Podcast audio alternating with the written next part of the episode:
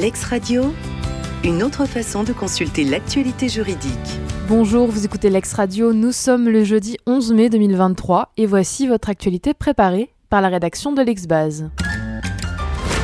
Dans cette affaire, pour rejeter la demande d'un garagiste au titre des frais de gardiennage, après avoir constaté qu'il était intervenu sur le véhicule à la demande de l'acquéreur, qui ne l'avait pas ensuite repris, la Cour d'appel de Versailles s'était bornée à retenir qu'il ne pouvait réclamer le paiement des frais de parking dont ni le principe ni le montant n'avaient été acceptés par l'acquéreur et dont le caractère contractuel n'était pas démontré. Conformément à sa jurisprudence, dans sa décision du 19 avril dernier, la haute juridiction censure la décision au visa de l'article 1915 du Code civil après avoir rappelé qu'il résulte de ce texte que le contrat de dépôt d'un véhicule auprès d'un garagiste existe en ce qu'il est l'accessoire du contrat d'entreprise indépendamment de tout accord de gardiennage. On rappellera enfin que le contrat de dépôt d'un véhicule auprès d'un garagiste, accessoire à un contrat d'entreprise, est présumé fait à titre onéreux, ce qui explique que le garagiste soit fondé à réclamer des frais de gardiennage. Le deuxième alinéa de l'article L 426-4 du Code de l'entrée et du séjour des étrangers et du droit d'asile prévoit que la délivrance de la carte de résident permanent est de droit dès le deuxième renouvellement d'une carte de résident.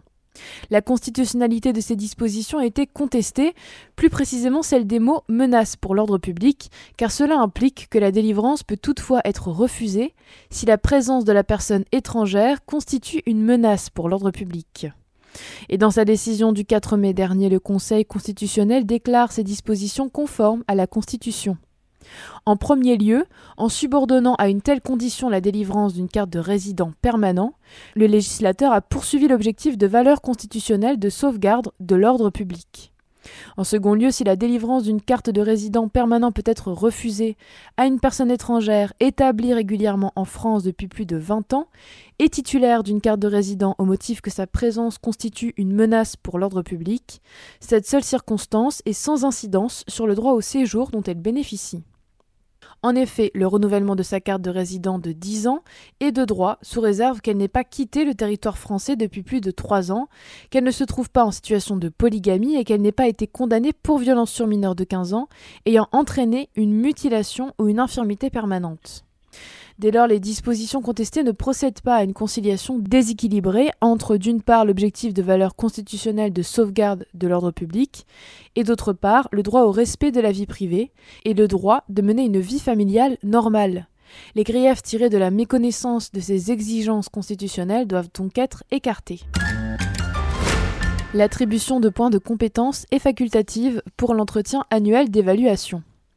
Dans cette affaire, un protocole d'accord applicable au sein d'une entreprise prévoyait que les salariés peuvent se voir attribuer par la direction des points de compétences destinés à rétribuer l'accroissement des compétences euh, professionnelles mises en œuvre dans l'emploi.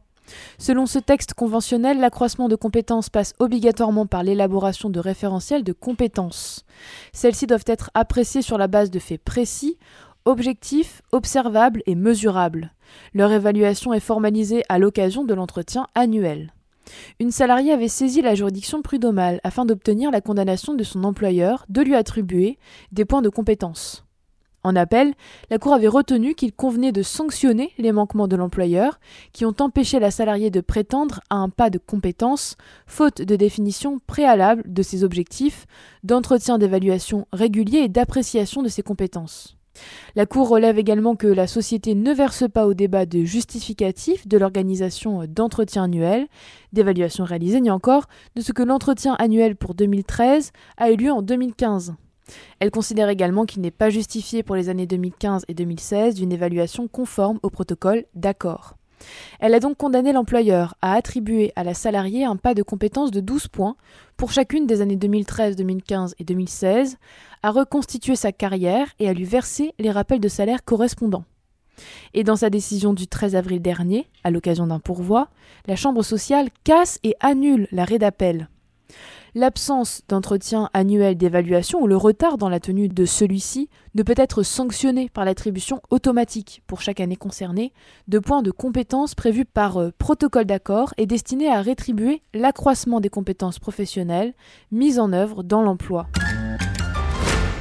Au cours des opérations de rénovation du cadastre d'une commune qui se sont déroulées entre 2010 et 2013,